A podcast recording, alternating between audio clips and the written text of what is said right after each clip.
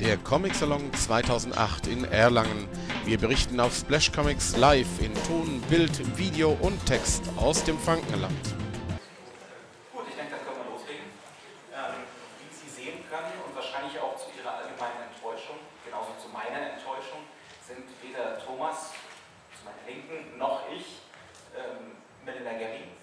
Das ist natürlich bedauernswert. Äh, Herr Knigge äh, konnte dann dementsprechend auch nicht teilnehmen.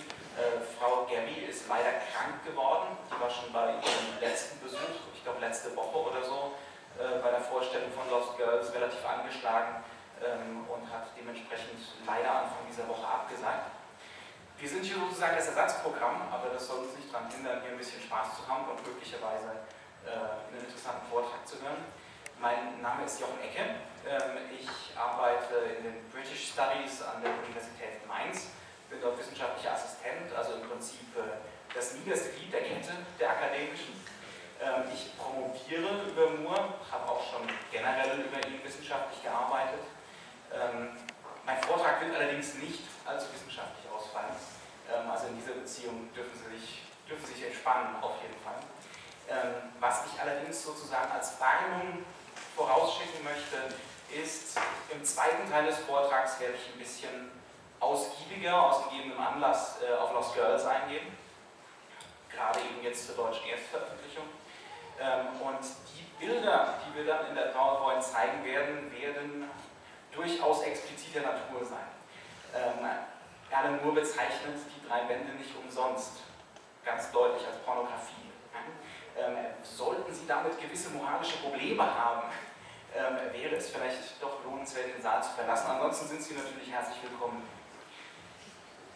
Dies nur erstmal einleitend. Und dann würde ich einfach mal beginnen. Ich, meine, ich werde versuchen, Ihnen innerhalb der relativ kurzen Zeit, die wir jetzt hier zur Verfügung haben, auch äh, mit der Verzögerung jetzt zu beginnen, durch die Technik, durch die Vorredner, in einen gewissen grundlegenden Überblick chronologischen Überblick über Moores Karriere zu geben. Davon ist einigen von Ihnen wahrscheinlich schon einiges bekannt, anderes möglicherweise nicht. Ähm, aber ich denke, äh, es ist die fairste Lösung gegenüber allen im Saal, von denen einige möglicherweise noch nicht sonderlich viel über ihn gehört haben, ähm, sich da ein bisschen zu informieren. Ich würde folgendermaßen beginnen. Alan Moore das sehen Sie auch, wenn Sie hier hinter mich blicken auf die PowerPoint-Folien, ist ein wandelndes Kunstwerk. Jedenfalls wird er von den meisten Journalisten so beschrieben, die den Autor aus Northampton persönlich kennenlernen Srida Papu beispielsweise zeichnet genau dieses Bild von Moore in der Einleitung zu einem Interview. Moore, 1,90 Meter groß, mit Haaren, die weit über seine Schultern hinausreichen und einem Bart, der bis zur Brust gewachsen ist, kommt an unserem Treffpunkt an. Ja, er trägt tatsächlich nur schwarze Kleidung und einen Gehstock, der wie eine Schlange geformt ist. An allen seinen Fingern sieht man dicke Ringe aus Metall, aber gleichzeitig macht er auch den Eindruck eines englischen Baristas mit rosigen Wangen, der gerade vom Kontinent zurückgekehrt ist. Während er spricht, fuchtelt er mit seinem Schlangenstock in der Luft, ein Geschichtenerzähler, der die Orte, die er gesehen hat, auf der Landkarte seiner Vorstellungskraft ausweist. Und schon anhand von diesen Zeilen kann man erkennen, dass Moore sich zumindest wenn er öffentlich in Erscheinung tritt, nicht so ganz wie auf dieser Seite der Folie, ähm, dass er sich als, ein, als einen komplexen, offenen, fiktionalen Text präsentiert, der uns dazu auffordert, ihn sowohl auf visueller als auch auf sprachlicher Ebene zu interpretieren. Man ist also versucht zu sagen, er hat sich selbst zu einer Art lebendem Comic gemacht, zu einem Medium, das ja scheinbar auch aus einer Vielzahl von Widersprüchen zu bestehen scheint wie der Opposition von Bildern und Wörtern zum Beispiel. Aber das sind Widersprüche die, Widersprüche, die sich dann im Leseprozess beinahe schon magisch zu einem kohärenten Ganzen fügen. Moore lädt uns also ein, die Identität, die er sich geschaffen hat, zu lesen und bombardiert uns dabei mit scheinbar paradoxen Charakterzügen. Am offensichtlichsten, und das wird am deutlichsten, wenn man ihn am Telefon hat, wozu ich einmal die Gelegenheit hatte, am offensichtlichsten darunter äh, ist ganz sicher das Bild von dem Jungen aus der Northamptoner Arbeiterklasse, der einen Teufel tun würde, ähm, den vor dem Tongen wimmelnden Akzent loszuwerden, das in so einem völlig absurden Kontrast zu dem postmodernen Schamanen steht, der mit hochironischen Lächeln verkündet, er verehre eine uralte Schlangengottheit namens Glykon oder Glykon. Tatsächlich gelingt nur die Synthese dieser beiden Figuren problemlos, selbst wenn er da sitzt in der Strickjacke und Tee schlürft offensichtlich. Wenn wir eine Unterscheidung zwischen diesen beiden Aspekten seines Charakters treffen, dann tut das ganz allein wir und nicht er. Moore könnte also nicht mehr vom literarischen Establishment in Großbritannien entfernt sein. Er ist gewiss kein Julian Barnes, er ist kein Martin Amis, er ist kein Ian McEwan äh, und auch mit der jungen Generation von Autorinnen und Autoren wie zum Beispiel Zadie Smith hat er relativ wenig gemeinsam. Tatsächlich ist er sich selbst sicher, dass er im Vergleich zu diesen Stars der britischen Literaturszene immer im Hintergrund bleiben wird. Moores Argumentation ist dabei sehr schlüssig. So meint er zum Beispiel in einem Interview, dass die Aufmerksamkeit, die ein Schriftsteller im Vereinigten Königreich genießt, und das ist ein erheblicher Unterschied zu Deutschland, immer noch ganz stark von der Klassenzugehörigkeit abhängt. Denn der Kanon, das wiederum ist auch in Deutschland der Fall, wird vom Mittelstand bestimmt, vom Bürgertum. In einem Interview sagt er dazu, bei uns arbeitet das literarische Establishment immer noch, das heißt seit den Tagen von Jane Austen, nach dem Modell der Novel of Manners, des bürgerlichen Sittengemäldes. Die Kritiker, selbst Teil des Bürgertums, waren so angetan von dieser Literatur, die ihre eigenen sozialen Verhältnisse wiederzuspiegeln schien, dass entschieden, die Novel of Manners sei die einzig wahre Literatur, die es gibt. Moores Statement ist sicher ein bisschen vereinfacht. Die britische Literatur ist doch ein bisschen komplizierter und weit gefächerter, als er hier behauptet. Das liegt wohl auch an der oft etwas oberflächlichen Interviewsituation, das ist klar. Aber seine Schlussfolgerungen sind dennoch interessant. Für Moore liegt es also an der Dominanz von Jane Austens Modell des Romans, das jedwede Genrekost, alles, was nicht in irgendeiner Art ein Sittengemälde war und ist, von der Definition von Literatur ausgeschlossen wurde und wird. Damit, damit ist für ihn auch klar, wenn man Comics schreibt, was als durch und durch wieder das Medium angesehen wird, naja, dann darf man nicht erwarten, dass man in naher Zukunft den Booker Prize bekommt. Das ist der wichtigste britische ähm, Literaturpreis. Aus dieser Aussage lassen sich etliche Schlussfolgerungen ziehen. Zuallererst wird deutlich, dass Moore einen entschiedenen proletarischen Hintergrund hat äh, und dass er schon immer misstrauisch gegenüber dem politischen und kulturellen Establishment war. Dieses Misstrauen hat seine Karriere in erheblichem Maße beeinflusst, bis heute, wenn Sie sich da ein bisschen auskennen und an seine Probleme beispielsweise mit diversen Verlagen denken, an seine Probleme mit diversen äh, Filmproduktionsfirmen. Gleichzeitig weist Moore aber auch darauf hin, woran er den Hauptteil seiner Karriere gearbeitet hat. Das ist Genre-Literatur, besser Genre-Comics. Von Science Fiction über Horror bis hin zu der in Amerika so dominanten Spielart des Superhelden-Melodrams. Eine Novel of Manners werden Sie allerdings unter seinen Werken nicht finden. Es ist also alles andere als überraschend, wenn Moore seine Überzeugung kundtut, dass, und ich zitiere ihn wieder, das echte kulturelle Leben in den Randgebieten stattfindet und dass die interessantesten Autoren diejenigen sind, die nur selten einen Literaturpreis überhaupt aus der Nähe zu sehen bekommen, weil man sie für zu vulgär hält. Auf den ersten Blick scheint es da, als rede Moore hier nur von sich selbst. Ein bisschen sauer, weil er eben den Booker Prize noch nicht bekommen hat. Ähm, aber damit tut man ihm Unrecht. Seine Sympathie gilt tatsächlich den Künstlern, die als zu schamlos, vulgär, zu proletarisch angesehen wurden und werden. Deswegen auch der Titel dieses Vortrags. Das sind Autoren wie Arthur Macken oder Mervyn Peake, die sich in keinem bürgerlichen Kanon finden. Im selben Maß hat er Kollegen gefördert und das Schreiben von Comics auch dann nicht aufgegeben, als er die Gelegenheit hatte, in kulturell akzeptiertere Bereiche abzuwandern. Auch deswegen ist Moore wohl zum nach wie vor anerkanntesten Autor englischsprachiger Comics geworden. Er hat das Medium, das er sich zu Beginn seiner Karriere gewählt hat, nie im Stich gelassen. Betrachtet man sich dann allerdings Moores Biografie, dann erscheint es umso ungewöhnlicher, äh, dass Moore überhaupt erst einen künstlerischen Beruf ergriffen hat. Er wurde am 18. November 1953 in Northampton geboren. Sein Vater Ernest arbeitete, arbeitete zu dieser Zeit für die ansässige Brauerei und später verbrachte er den Rest seines Arbeitslebens damit, für das Northamptoner Elektrizitätswerk Gruben auszuheben. Moores Mutter Sylvia schuftete, ganz ähnlich, in einer Druckerei. Die ersten Comics, die Moore im Kindesalter las, waren genauso diesem Working-Class-Hintergrund verbunden, der eben, und ich weise da nochmal darauf hin, britische Literatur und für die britische Gesellschaft ähm, wesentlich wichtiger ist als beispielsweise für die deutsche. Das waren Wochenmagazine wie Topper oder Beezer, die sich aus einer viktorianischen Tradition des Chapbook oder eben des Groschenromans entwickelt hatten. Es waren dann allerdings erst die importierten revolutionären Marvel-Titel der 1960er Jahre dann, ähm, wie zum Beispiel Stan Lees und Jack Kirby's Fantastic Four, ähm, die eine ziemlich verhängnisvolle Faszination auf Moore ausgeübt. Durch sie entdeckt er dann im Anschluss äh, noch wesentlich subversivere amerikanische Importe, ähm, wie zum Beispiel Will Eisner's The Spirit, Harvey Kurtzmans Mad Magazine und schließlich, und da kommen wir dann auch ganz in die Nähe von Lost Girls und Melinda Gabby, die Underground Comics der späten 60er Jahre. Besonders waren es da die Magazine Arcade und Graphic Story, äh, die essentiell für äh, Moores künstlerische Sozialisation wurden. Ähm, ebenso wie Comics des legendären Underground-Künstlers Robert Crumb. Wenn wir nachher über Melinda Gabby reden, Gabby stammt genau aus dieser Tradition, beziehungsweise aus einem bestimmten Flügel dieser Tradition. Moore entwickelte damals schon eigentlich den Plan, später Comics zu schreiben, oder zumindest zu schreiben. Aber diesen Ambitionen wurde dann 1970, er war gerade mal 17, zunächst ein scheinbar jähes Ende bereitet.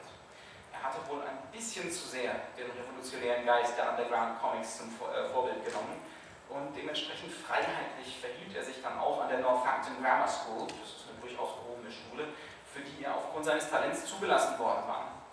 Anstatt den Unterricht zu besuchen, rettete er meist mit dem Motorrad über den Hof der psychiatrischen Klinik, die neben der Schule lag, und als seine Lehrer entdeckten, dass er an seine Klassenkameraden LSD verkaufte, wurde Moore von der Schule. Seine eigene Interpretation, die möglicherweise ein bisschen zweifelhaft ist, der Ereignisse gab er dann Jahre später in einem Fernsehinterview, wo er meinte, der Direktor hatte einfach etwas gegen mich. Mal abgesehen von dem Motorrad und dem LSD. Ich würde sagen, seine tiefe Abneigung hatte etwas mit meinem sozialen Stand zu tun. Da ist es wieder, da ist sie wieder, die Working Class. Jedenfalls schrieb er an alle Schulen im Umkreis, dass sie mich nicht aufnehmen sollten, weil ich einen schlechten Einfluss auf meine Mitschüler ausüben. Ich musste mich also fortan um meinen Lebensunterhalt selber kümmern und fing an, wie ein Verrückter zu lesen. In den folgenden Jahren schlug er sich dann mit Gelegenheitsjobs durch. Und besonders gern erzählte er da die Geschichte, ähm, als er im Northamptoner Schlachthof arbeiten durfte, wo er dann dafür zuständig war, die Eingeweide wegzuschaufeln, die den Boden bedeckten. Also das war offensichtlich seine Lieblingsarbeitsstelle. Gleichzeitig gab er aber den Gedanken, eine Karriere als Autor, obwohl die immer unwahrscheinlicher wurde, niemals auf. Arbeitete ähm, mit äh, gleichgesinnten jungen Leuten im Northampton, Northampton Arts Lab zusammen und brachte da sogenannte Mixed Media Magazine raus, die hießen jeweils Embryo und Grovel. Das war ein ganz klassisches Phänomen der Zeit, ähm, diese Mixed Media Angelegenheiten, äh, wo bewusst Textsorten und Bildsorten gemischt wurden ein bisschen aus der klassischen Magazintradition auszubrechen. Also im Prinzip schon eine Grundform von Comics eigentlich.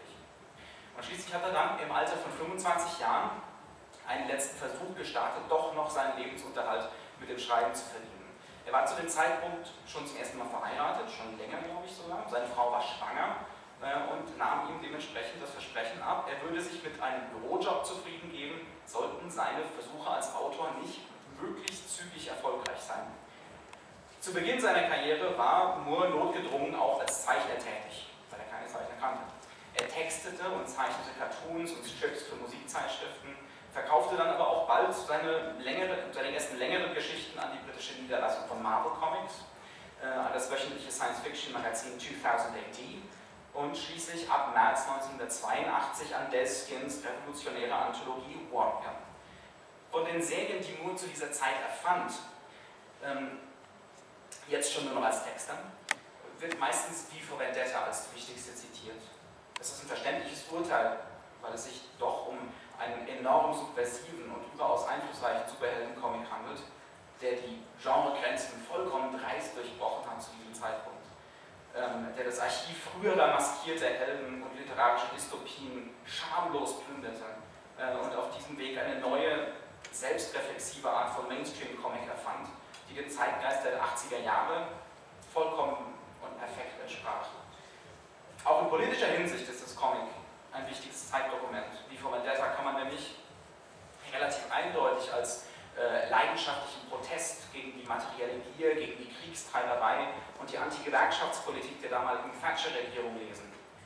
Hier entwickelt Moore auch den für ihn seitdem typischen hochkomplexen Formalismus. Aber die Dominanz von V von Vendetta hat nicht nur was mit dem Inhalt zu tun ähm, sondern hat möglicherweise auch noch andere Gründe. Während seiner Publikation in Warrior war V for Vendetta einer der ersten äh, von Moores Serien, die auch in den USA Aufmerksamkeit erregten. Ähm, später wurde die Serie dann sogar vom äh, New Yorker Verlag DC Comics zu Ende geführt.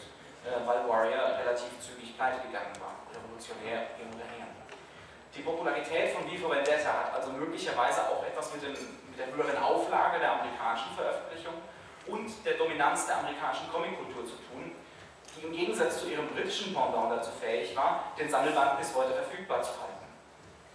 Dabei wird aber auch ein wenig die Sicht verdeckt auf all die anderen Comics, die Moore in den frühen 80er Jahren geschrieben hat und die genauso komplex und faszinierend sind, so wie zum Beispiel The Ballad of Halo Jones, das Sie gerade hinter mir sehen, ähm, das in 2000 AD erschienen ist. Moore beschäftigt sich dort, ganz ähnlich wie in V for Vendetta, wieder auf Basis eines dystopischen Science-Fiction-Szenarios mit den Gesellschaftsgruppen, ähm, die am meisten vom Aufstieg der neuen Rechten unter Thatcher zu leiden hatten. Die damalige Premierministerin hatte nämlich den politischen Fokus von der Idee der Vollbeschäftigung verschoben auf die Senkung der Inflationsrate. Und dementsprechend entstand in Großbritannien in den 80er Jahren eine ganz neue Form von Armut unter den arbeitslosen Mitgliedern der Working Class. Halo Jones spitzt diese Entwicklung satirisch zu indem es die Mitglieder dieser Arbeitsklasse in ein abgeschlossenes Ghetto namens The Hoop versetzt, aus dem es eigentlich keinen Kommen gibt. Das sehen Sie jetzt auch gerade hinter mir, das ist dieser Ring in der mittleren Kante. Halo Jones wird gleichzeitig auf dem Klappentext als feministisches Comic bezeichnet. Das ist so nicht ganz haltbar. Und zwar war Halo tatsächlich die erste Heldin in 2000 AD, ein Comic, das ganz traditionell äh, Jungs und jungen Männern gelesen wurde. Aber Moore hat Halo nicht als wirklich aktive Handlungsträgerin angelegt, auch ganz bewusst nicht.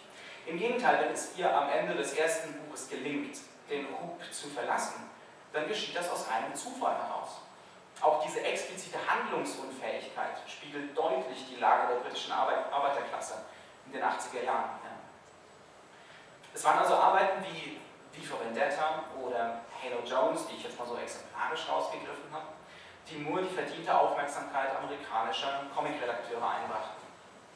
Als DC Comics schließlich im November 1983 die Serie Swamp Thing anbot, brach ein ganz neues Kapitel in seiner Karriere an. Äh, ein Kapitel, das auch wiederum ein erhebliches Vorbild für diverse andere britische Autoren und Zeichner sein würde. Denn fortan würde er als Mittler zwischen Großbritannien und den USA arbeiten, ähm, sozusagen transatlantisch tätig werden.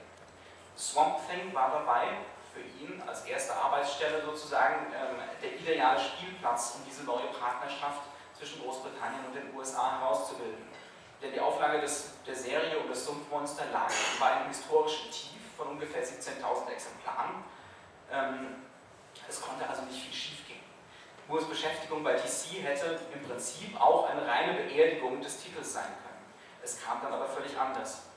Er brachte in diese uramerikanische Monsterserie die eigenen politischen und formalen Neigungen, vielleicht sogar Obsessionen mit ein und nutzte Swamp Thing so, um sich mit Themen wie Rassismus und dem damals langsam aufkommenden Umweltschutz zu beschäftigen. Ähm, und das mit einer für ein Mainstream-Comic bis dahin ungekannten emotionalen Tiefe. Als Moore schließlich nach vier Jahren die Serie verließ, war die Auflage von 17.000 auf 100.000 monatliche Exemplare gestiegen. Ich glaube, viele amerikanische Verlage würden sich für so eine kleine, relativ unwichtige Serie heutzutage eine derartige Auflagenzahl wirklich nur wünschen. Moores Arbeit in den folgenden Jahren, in denen er immer wieder zwischen persönlicheren Comics, an denen er in der Regel auch die Rechte hält, und explizit kommerziellen Serien hin und her wechselte, etablierten dann ein Muster, das mittlerweile typisch für eine ganze Reihe von Künstlern im amerikanischen und britischen Comicgeschäft ist. Der Geschäftsaspekt ist dabei gerade für die amerikanische Comicindustrie absolut essentiell, zumindest für die Mainstream-Industrie. Tatsächlich werden die meisten Comics dort immer noch nach einem Geschäftsmodell produziert, das sich um den Inhalt oder den künstlerischen Wert der Hefte relativ wenig schert. Ein amerikanischer Mainstream-Comic liegt für eine Woche, wie die meisten von Ihnen wahrscheinlich wissen, in den Regalen aus dann wird er gegen die nächste Welle von Veröffentlichungen ausgetauscht. Um diesen wöchentlichen Rhythmus halten zu können, muss jeden Monat ein enormer Ausstoß an Comics produziert werden. Und zu diesem Zweck erfand man schon in den 30er und 40er Jahren einen quasi industriellen Fertigungsprozess, den Roger Sabin folgendermaßen beschreibt. Man entwickelte ein System, in dem Autoren und Zeichnern eine klar festgesetzte Summe pro Seite bezahlt wurde, ohne Gewinnanteile oder irgendwelche anderen Rechte an ihren Schöpfungen. Die Bezahlung war gewöhnlich sehr niedrig und die Deadlines gnadenlos. Die Zeichner und Autoren durften noch nicht einmal ihren Namen auf, auf das Cover setzen. In beiden Ländern, also in Großbritannien und Amerika, galt ein Zeitarbeitssystem. Das heißt, eine Anstellung war immer rein projektbezogen und die Angestellten wurden im Prinzip wie Fabrikarbeiter behandelt, die am Fließband arbeiteten, um ein konsumierbares Produkt herzustellen. Obwohl viele dieser Ungerechtigkeiten schon nicht mehr in dieser Form bestanden, als Moore anfing, in der Industrie zu arbeiten, ist das amerikanische Mainstream-Comic-Business immer noch nicht begeistert von der Idee, auf moralischer Ebene zu den Kollegen im literarischen Feld aufzuschließen und den Künstlern mehr Rechte einzuräumen. Der britische Comicautor Warren Ellis formuliert ein weiteres Problem des amerikanischen Marktes in einem Essay. Ich arbeite in einer Industrie, die große Angst vor dem Neuen hat. Eine Kunstform, die in ihrer westlichen Inkarnation von männlichen Lesern eines ganz bestimmten Genres dominiert wird, die ihre fanatische Obsession schließlich selbst als Angestellte im Comic-Business mit eingebracht haben und immer noch einbringen. Ellis spricht hier natürlich vom Genre des Superhelden-Melodrams, das mehr als die Hälfte des amerikanischen Comic-Markts ausmacht. Zu dieser Verarmung des amerikanischen Mainstreams, und anders kann man es glaube ich nicht nennen, haben über die Jahrzehnte zu viele Faktoren beigetragen, um sich hier mit ihm beschäftigen zu können. Es soll schließlich hauptsächlich um Herrn Moore gehen. In jedem Fall muss man aber feststellen, dass die meisten Autoren oder Zeichner, die in Amerika oder Großbritannien ihren Lebensunterhalt mit Comics verdienen wollen, immer noch zuerst ein paar Jahre Copyrights dienen müssen, wie einige Künstler es nennen. Mit anderen Worten, sie müssen an Superhelden-Serien arbeiten, ob sie es denn wollen oder nicht. Es gibt sicher diverse, die sind sehr versessen darauf. Das war in den 1980er Jahren praktisch ein unabwendbares Schicksal. Und bis heute hat sich daran wenig geändert. Mitte der 80er Jahre sah es allerdings dann eine Weile lang so aus, als könnte dieses Muster durchbrochen werden. Drei, ich denke allgemein bekannte Comics waren für diesen neuen Optimismus in der Industrie verantwortlich. Das waren zum einen Frank Millers The Dark Knight Returns, eine revisionistische, hochpolitisierte Fassung oder Neufassung von DC Comics Batman, Art Spiegelmans Maus, ein quasi autobiografischer Comic über den Holocaust, der den Pulitzerpreis gewann, und schließlich Alan Moores und Dave Gibbons Watchmen, das 1986 von DC Comics in zwölf Teilen veröffentlicht wurde. Das 400 Seiten umfassende Watchmen ist ein immens komplexes Werk, eine vielstimmige Dekonstruktion des Superhelden-Genres, die Moore, wie Gary Millett schreibt, mit einer technisch perfekten, kristallartigen Struktur angelegt hat. Nach Arbeiten, vorausgehenden Arbeiten, wie eben Halo Jones, V for Vendetta oder Swamp Thing, kann man Watchmen mit Sicherheit als die Summe von Moores Auseinandersetzungen mit dem politischen und gesellschaftlichen Klima der 1980er Jahre ansehen. Gleichzeitig ist der Band aber auch einer der Höhepunkte der literarischen Postmoderne und damit meine ich jetzt nicht nur im Comic. In Watchmen wird Geschichtsschreibung nämlich nicht mehr als die verlässliche Wiedergabe von Tatsachen verstanden, sondern als ein Wettstreit von Ideologien, von ästhetischen Motiven und ständig wiederkehrenden Mustern. Das Sinnbild dieser Sicht auf den Geschichtsbegriff ist in Watchmen eine Figur namens Dr. Manhattan, ähm, der jeden Sinn für den linearen Fortschritt der Zeit verloren hat und für den dementsprechend alles gleichzeitig geschieht. Als ob er eine unendlich große Comicseite betrachten würde eigentlich. Mit Watchmen konsolidiert sich also auch Moores Tendenz zum Formalismus. Seine Obsession mit poetisch rigider Form, mit der Erforschung des Potenzials des Mediums, hat endgültig seine Entsprechung Inhalt gefunden. Und das wird fortan immer so weitergehen. Das Medium Comic an sich wird ab jetzt zum Spiegel von Moores Denkprozess. Zusammen mit Miller's Dark Knight und eben Maus stellte Watchmen innerhalb eines sehr kurzen Jahres die gesamte amerikanische Industrie auf den Kopf. Die Mainstream-Medien interessierten sich plötzlich für die Veränderungen in der Comic-Industrie, die man damals als echten Paradigmenwechsel wahrnahm. Im Vereinigten Königreich war Moore die Galionsfigur dieser schnell entstandenen Hype-Maschinerie. Er wurde überschwemmt mit Anfragen für Interviews im Fernsehen, im Radio, in Zeitschriften. Plötzlich war er tatsächlich der erste wirkliche Superstar des Mediums. Gerade diese Überschwemmung mit Anfragen, diese, äh, diese Obsession der Medien, die, äh, die sich plötzlich für Moore entwickelt hatte, ist wahrscheinlich auch dafür verantwortlich, äh, dass hier gerade ich sitze und dummerweise nicht von Moore selbst. Aber die Seifenblase dieser Euphorie sollte relativ schnell zerplatzen, denn tatsächlich, und das muss auch mal deutlich gesagt werden, fand gar keine Revolution statt. Miller, Spiegelman und Moore hatten einfach nur ihre Meisterwerke geschrieben und gezeichnet, aber der Output der amerikanischen Industrie blieb über weite Strecken genauso mittelmäßig wie bisher. Der Comic-Theoretiker Scott McCloud formuliert es folgendermaßen. Alle, die damals im Comic-Geschäft arbeiteten, hofften, der Erfolg dieser Werke sei nur der Anfang. Dem war nicht so. Sie stellten schon den Höhepunkt dar. Danach ging es nur noch steil bergab. Der Comicindustrie gelang es also nicht, der neuen Situation gerecht zu werden. Und sie klammerte sich stattdessen an die alten und relativ dubiosen Methoden. Moore, der bereits unter der ungeliebten Berühmtheit litt, war nach einiger Zeit so enttäuscht von den Geschäftspraktiken des amerikanischen Mainstreams, dass er sich ganz aus dem Business zurückzog. Er wurde, wie Gary Spencer Millage schreibt, praktisch zum Einsiedler, was er bis heute zu einem gewissen Maß geblieben ist. Man sollte Moores Rückzug aber nicht mit der Abwesenheit von Produktivität verwechseln. Tatsächlich könnte man sagen, dass das Jahr 1988 den Beginn der zweiten Phase von Moores Karriere markiert, in der er den notwendigen Kompromiss der Superhelden-Comics hinter sich lässt und sich stattdessen, stattdessen äh, in völlig neue Schwierigkeiten begibt. Mit dem Geld, das er mit Watchmen verdient hatte, gründete Moore einen eigenen Verlag namens Mad Love. Er begann dann sofort mit äh, der Arbeit an etlichen Comics, die sehr ambitioniert angelegt waren. Um genau zu sein, sollten sie Moore für den Großteil eines Jahrzehnts und noch darüber hinaus beschäftigt halten. Es zeigte sich aber sehr schnell, dass Mad Love nicht lebensfähig war. Warum, lässt sich heute wahrscheinlich nur noch schwierig rekonstruieren. Der Verlag wurde auf jeden Fall schnell zu einem finanziellen schwarzen Loch, das mit rasender Geschwindigkeit Moores Geldreserven auffraß. Er musste also doch wieder auf die Suche nach Verlegern gehen, was eine schwierige Aufgabe war, die nur sehr bedingt erfolgreich war. Der Comic-Roman From Hell beispielsweise, den Moore mit dem Zeichner Eddie Campbell Ende der 80er Jahre begann, soll als Beispiel für die Problematik stehen. Mehrmals mussten Moore und Campbell den Verleger wechseln, jedes Mal, weil das jeweilige Haus pleite ging, sodass es bis zur Fertigstellung des 600 Seiten starken Bandes Jahre dauerte. Eine Sammlung erschien schließlich, äh, ich glaube, 96. Ja.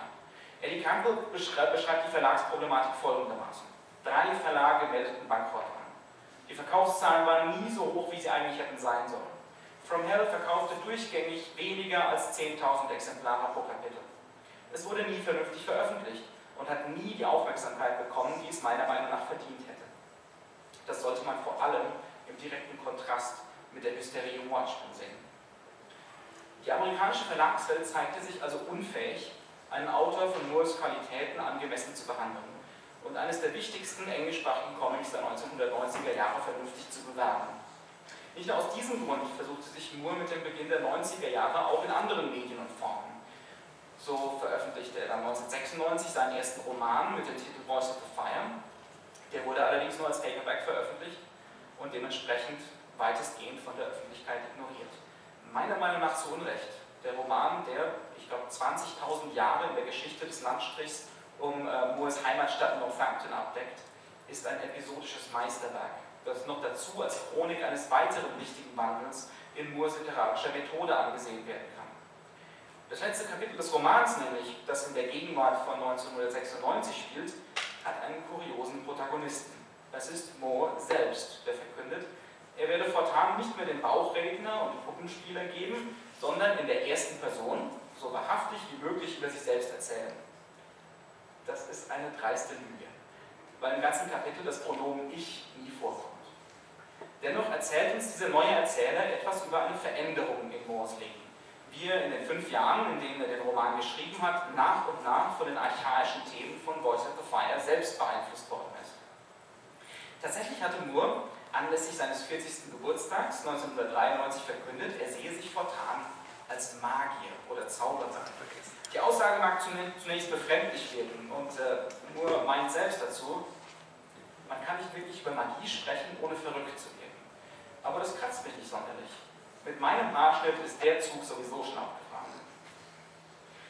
Alle Ironie zum Trotz steht Moore mit seiner Hinwendung zum Okkultismus nicht vollends einzigartig in der englischen Literaturgeschichte. Um genau zu sein, ist die britische Schreiberzunft reich an solchen Sonderlingen.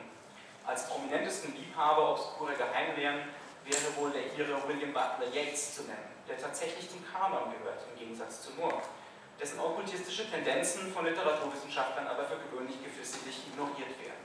Und Yeats ist wirklich nur die Spitze des Eisbergs. Im Gegensatz zu deutschen Autoren, die solche Tendenzen gerade in der Nachkriegsgeschichte nicht zeigen. Ähnliche Methoden dürften bei einer Behandlung, also das, das Ignorieren, äh, dürfte bei einer Behandlung von Moores Spätwerk aber ziemlich schwierig werden. So sehr ist es durchsetzt von seiner neuen Faszination für die Magie. Das bleibt nur so lange schwer verständlich, bis man hört, was Moore denn nun unter dem Begriff Magie versteht. Die Magie, der sich Moore verschrieben hat, ist nämlich allein sprachlicher, man könnte fast sagen linguistischer Natur. Und dementsprechend, wie er meint, nur eine Fortführung von allem, was ich sowieso die ganze Zeit gemacht habe. Ich ordne Bilder oder Worte auf eine bestimmte Weise an, um damit das Bewusstsein meines Publikums zu verändern. Ein Magier zu sein bedeutet für Moore also, die ursprüngliche Technologie der Sprache zu manipulieren. Das heißt eine Technologie des Geistes, eines Apparats, der so unergründlich ist, dass man über ihn nicht auf Grundlage kartesianischer Logik oder empirischer Experimente sprechen kann, wie er meint. Für Moore ist der Schreibprozess an sich, äh, an sich schon von jeher etwas grundlegend Magisches, wozu er dann auch sagt in einem anderen Interview, die Götter der Magie in den Kulturen der Antike, Hermes oder Thoth zum Beispiel, sind auch die Götter des Schreibens.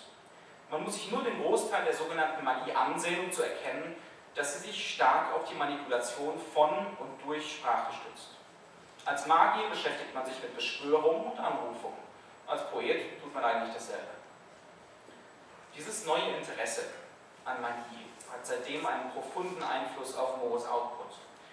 Viele seiner Arbeiten seit den frühen 90er Jahren kann man als fiktionale Spielwiesen sehen, auf denen er durchaus auch ab und an mit didaktisch erhobenem Zeigefinger magische Konzepte wie den sogenannten Idea Space durch, durchexerzieren kann.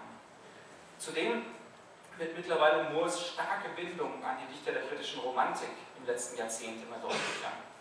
Arbeiten wie Promethea zum Beispiel enden in einer quasi romantischen Revolution der Imagination, die Dichtern wie Coleridge oder Wordsworth immens viel zu verdanken hat. Gerade Promethea verrät seine Bindung zur englischen Romantik schon im Titel. Man kann die Serie problemlos als moderne Neudichtung von Percy Bysshe Shelleys Prometheus Unbound sehen.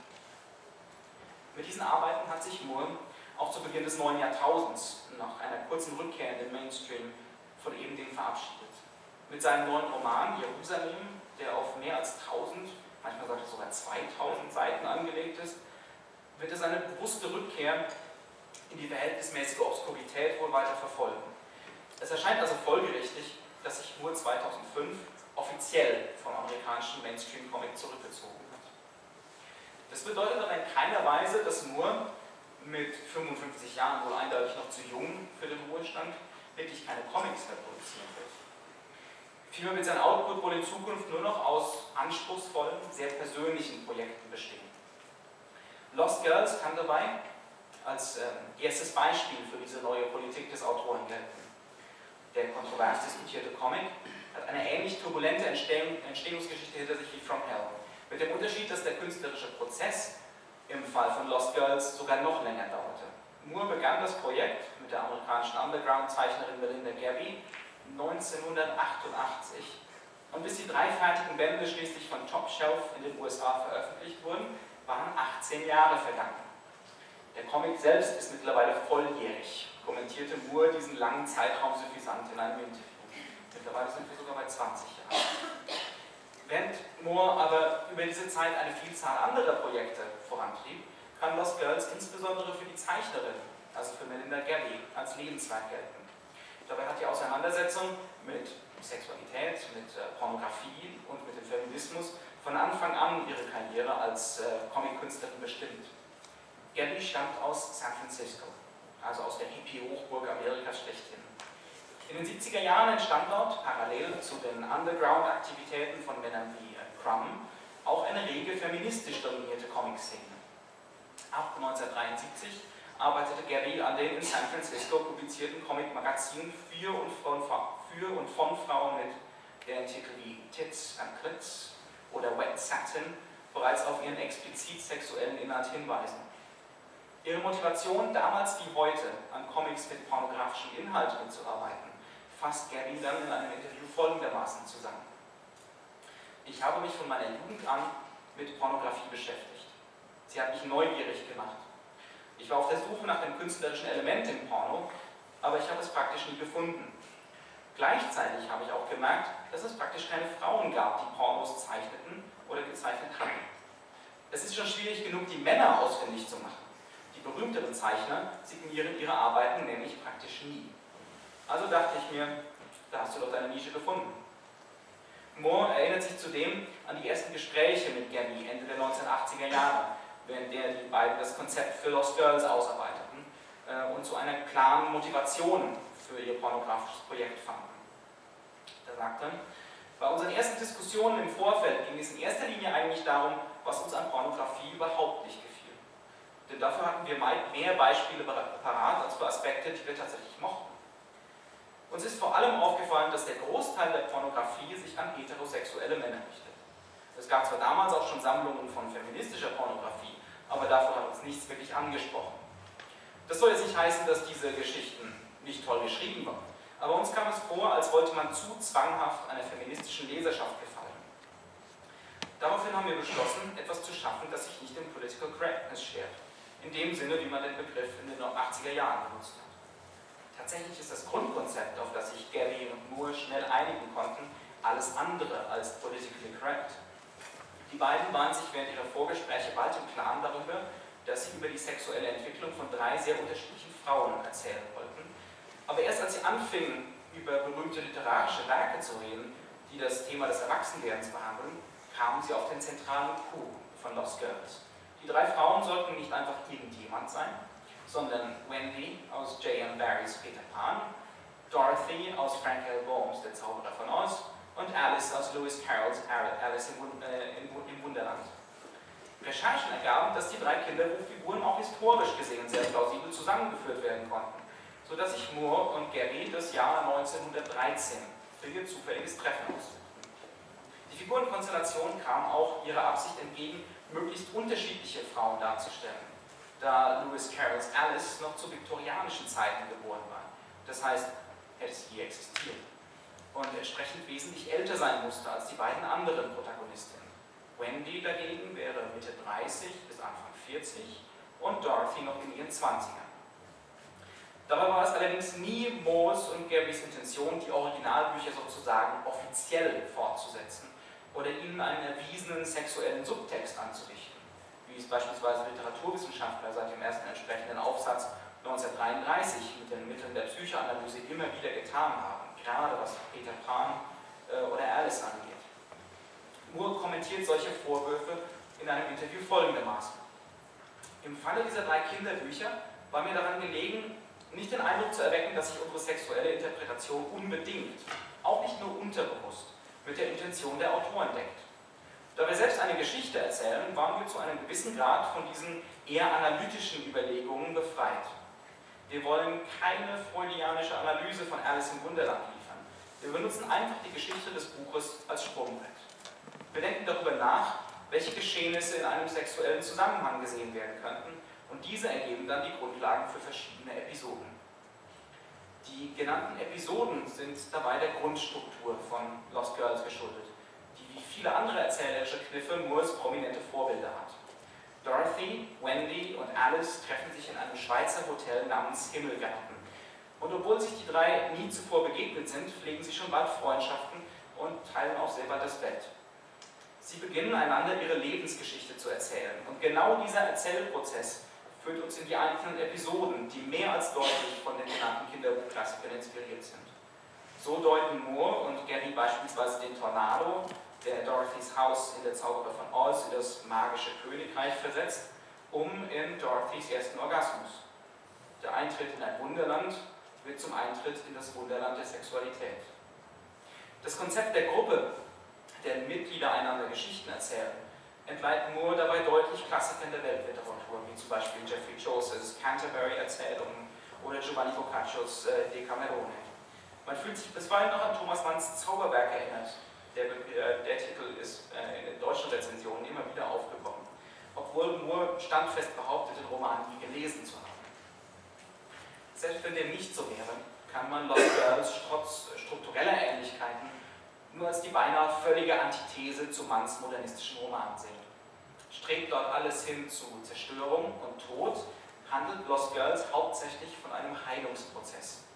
Indem die drei Frauen sich gegenseitig ihre Lebensgeschichte erzählen, werden sie zu aktiven Gestaltern ihrer eigenen Geschichte. Sie schaffen Ordnung und Sinn, wo vorher nur Fragmente und möglicherweise empfindliche Verletzungen waren. Moore weist auf diese beinahe schon therapeutische Intention in einem Interview deutlich hin.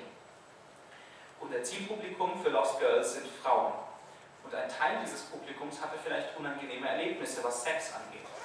Wahrscheinlich liegt der Anteil bei den Frauen wesentlich höher als bei den männlichen Lesern. Unsere Absicht war es also, mit Hilfe dieser drei Charaktere, mit denen sich unser Publikum in der Kindheit identifiziert hat, eine ganz universelle Geschichte zu erzählen. Mit Lost Girls wollen wir suggerieren, dass wir, indem wir unsere eigene Lebensgeschichte erzählen, uns vielleicht heilen können. Man gibt der eigenen Erfahrung einfach eine Art Struktur oder Form. Man macht sie für sich selbst verständlich auf emotionaler wie intellektueller Ebene. Das Hotel Himmelgarten ist dabei der ideale Platz für diesen Erzählprozess, der auch gleichzeitig ein Heilungsprozess ist. Moore und Gary zeigen das Hotel als einen Ort, an dem jedwedes hierarchisches Moment an der Sexualität außer Kraft gesetzt ist, an dem jede Stimme den gleichen Wert hat. Moore spricht in Interviews in diesem Zusammenhang immer wieder von einem Pornotopia. Um diese sexuelle Utopie zu schaffen und zu gestalten, nutzen Autor und Zeichnerin die einzigartigen Möglichkeiten des Mediums Comic auf ungeheuer clevere Weise. So bestehen beispielsweise zwei frühe Kapitel über weite Strecken aus vollends identischen Panels. Es werden nur jeweils die äh, entsprechenden Sprechblasen ausgetauscht, sodass in einem Kapitel die Handlung im Vordergrund mit Dialog belegt wird, im nächsten dagegen die Handlung im Hintergrund. Die Message ist klar. Jede Handlung hat hier den gleichen Wert. Jeder Dialog ist gleich wichtig. Noch dazu suggeriert Moores und Gallys Technik eine Art von Zeitlosigkeit.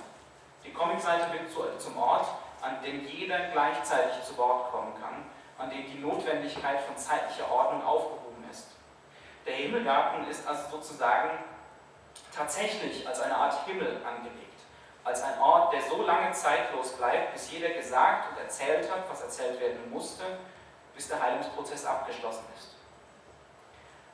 Die Heilung ist auch bei allen drei Protagonistinnen dringend notwendig. Nicht alle Rückblenden des Comics sind so harmlos wie Dorothys Erzählung über den Wirbelsturm.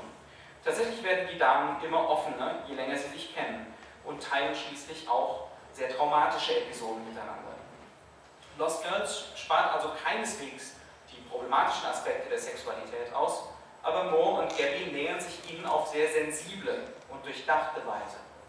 Moore formuliert es dabei folgendermaßen. Pornografie dreht sich meist um Macht und Dominanz, wenn die Leute in Lost Girls so aussehen, als ob ihnen der sexuelle Akt Freude bereitet. Das heißt natürlich nicht, dass wir keine kontroverseren Themen behandeln können. In diesem schönen, üppigen Rahmen geht es auch um Extreme, um intensive Dinge. Sicherlich auch um Themen, die weibliche Leser nicht im Traum lesen würden, wenn sie nicht in diesem einladenden Kontext an sie herangetragen würden. Mit anderen Worten, der Heilungsprozess in Lost Girls ist auch ein Prozess der Ästhetisierung. Aus hässlichen, aus traumatischen Erlebnissen wird Kunst. Es wird ihnen eine Form gegeben, in der sie Sinn ergeben, in der sie sogar von einer gewissen Schönheit sein können. Erst hierdurch werden sie für die Frauen und für den Leser überhaupt erfassbar. Wird überhaupt erst der Wille geschaffen, sich mit den eigenen und den fiktionalen Verletzungen auseinanderzusetzen. Melinda Gabby spricht in einem Interview von einer ganz bewussten Verführung zur Therapie und von der transformierenden Kraft der Schönheit. Sie sagt dann, Schönheit, schöne Zeichnungen sind verführerisch und deswegen funktioniert Lost Girls. Lost Girls würde sich nicht an Frauen verkaufen, es würde sich an viele Leute nicht verkaufen, wenn es nicht zuallererst ein Werk von großer Schönheit wäre. Im Englischen gibt es ein Sprichwort, Beauty killed the beast. Die Schönheit hat die Bestie getötet. Und wir haben genug Bestialisches im Porno gesehen. Um diese Ästhetisierung zu erreichen, haben Moore und insbesondere Gary über beinahe zwei Jahrzehnte hinweg hart gearbeitet. Wie für Moore typisch bedeutet die Konzeption eines Comics, auch im Fall von Lost Girls, ein Eintauchen in das kulturelle Archiv der Menschheit. Nur kontrastiert er mit seiner Zeichnerin hier nicht die Mythen der Popkultur miteinander, wie es beispielsweise in Watchmen getan hat, sondern beschäftigt sich ganz intensiv mit der Ästhetik der Moderne, die in dem Jahr, in dem Lost Girls spielt, einen ihrer Höhepunkte erreichte. Mit der Erstaufführung von Strawinskys Le Sacre du Printemps, ähm, der die drei Lost Girls zu Beginn des ersten Bandes auch beiwohnt. Gabby und Moore suchen sich aber auch, suchen sich aber nur ganz spezifische Ausprägung der Moderne für Lost Girls aus. Beispielsweise den Jugendstil und Art Nouveau, also Formen, die ganz bewusst auf einen hohen, für manche schon wieder zu hohen ästhetischen Effekt zugeschnitten sind, auf reine, berauschende Schönheit. Aber nicht nur Stile der Moderne werden imitiert. Gabys Repertoire reicht von Egon Schiele über Alphonse Mucha zu Béraud, während Moore seinerseits die Stimmen von Oscar Wilde oder Guillaume Apollinaire imitiert. So könnte man also sagen, dass sich Moore mit Lost Girls doch ein wenig einem bürgerlichen Kunstbegriff nähert, wenn auch immer noch mit einer deutlichen Präferenz für das Marginalisierte am Werk vieler panonischer Künstler. Nicht umsonst hat Gerbilla, wie bereits gesagt, wiederholt darauf hingewiesen, dass viele berühmte Maler pornografische oder erotische Werke gar nicht erst signiert haben. Moores Entscheidung, den Comic Mainstream zu verlassen, sollte man also nicht als Verrat an den eigenen Idealen werten. Die Tatsache, dass er diese Entscheidung öffentlich gemacht hat, genauso wie zahllose andere zuvor, verweist auf den zentralen Konflikt von Moores Karriere, die man in keiner Weise mit der eines Schriftstellers vor postmoderner Zeit vergleichen kann. Als Autor war und ist er notwendig gebunden an die Populärkultur, zu deren Kindern er wie viele Künstler seiner Generation gehört. Aber er hat unter dieser Populärkultur auch sehr gelitten. Sein Werk hätte nicht entstehen können ohne die Archive der populären Formen des 20. Jahrhunderts, die er im Laufe seiner Karriere ebenso liebevoll wie rücksichtslos geplündert hat. Roger Whitson schreibt entsprechend in einem Essay über das Spannungsverhältnis zwischen Moores Selbstwahrnehmung als marginale Figur und seinem sehr realen Status als Comic-Superstar. Moore mag zwar von seiner Bekanntheit profitieren, aber er scheint auch zugleich die Tatsache zu hassen, dass er sein Underground-Selbstbild nicht mehr aufrechterhalten kann. Moore sehnt sich danach, seinen Status als kommodifizierte Kultikone hinter sich lassen zu können. Aber gerade sein sehr publikumswirksames Ringen mit diesem Status bringt sein Publikum dazu, seine Comics zu kaufen. Gerade diese Spannung zwischen Kommodifizierung und Authentizität macht Moores Werk aus. Seine Suche nach immer neuen Möglichkeiten, sich Klassifizierungsmethoden und der eigenen Institutionalisierung zu widersetzen. Eine Suche, bei der er sich immer einen Anflug des fröhlich Vulgären behalten hat, wie Lost Girls gerade wieder wunderbar beweist. Genau das ist letzten Endes der überzeugendste Grund, weswegen Moore nie zum literarischen Establishment gehört wird. Und das ist auch der beste Grund, sich mit seinem Werk zu beschäftigen. Vielen Dank.